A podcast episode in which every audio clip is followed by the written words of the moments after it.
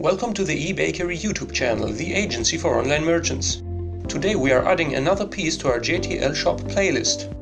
The topic this time is the footer of your JTL shop. If you missed our previous videos, you can find our playlist on the top right of your screen. The settings for your footer can be found in your JTL Shop 5 backend under Depiction and then Standard Elements Footer slash Boxes.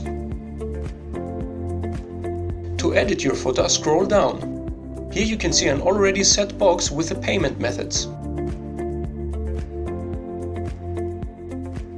To add another box, select the type of box. In our example, we select one with a heading and apply it.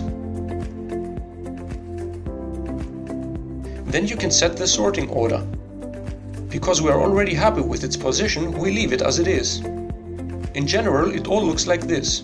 It is recommended, however, to put 10 spaces in between, since it allows you to add another box in those gaps if you wish.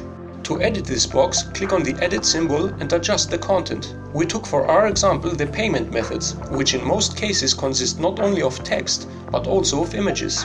There are many mistakes we could make here. If we upload high resolution images, we could have them adjusted thanks to the CSS code, but as we already learned in previous videos, this can affect your page speed significantly and in turn your SEO. If you missed that video, you can catch up via the link on the top right of your screen. It's recommended to create a file that is 90 to 50 pixels and with a white background, which you can use as a template to adjust all of your logos. This way you maintain a small file size along with the correct file name and keep everything visually pleasing as well as optimized. So we upload our logos by clicking on the image symbol and then search for the appropriate images on our server. Additionally, you can work with the alternative text, which is also relevant for your SEO. If you save everything as it is now, your logos will be visible but possibly connected to each other. That's why we adjusted the source code to add gaps with a style flag.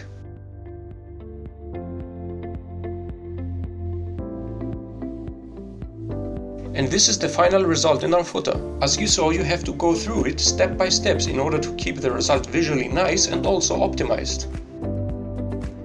If you require help with that, we as a JTL service partner are here to help you out. Link is on the top right of your screen and in the description below. If you have any other questions, feel free to post a comment and subscribe if you don't want to miss future videos. Your eBakery team.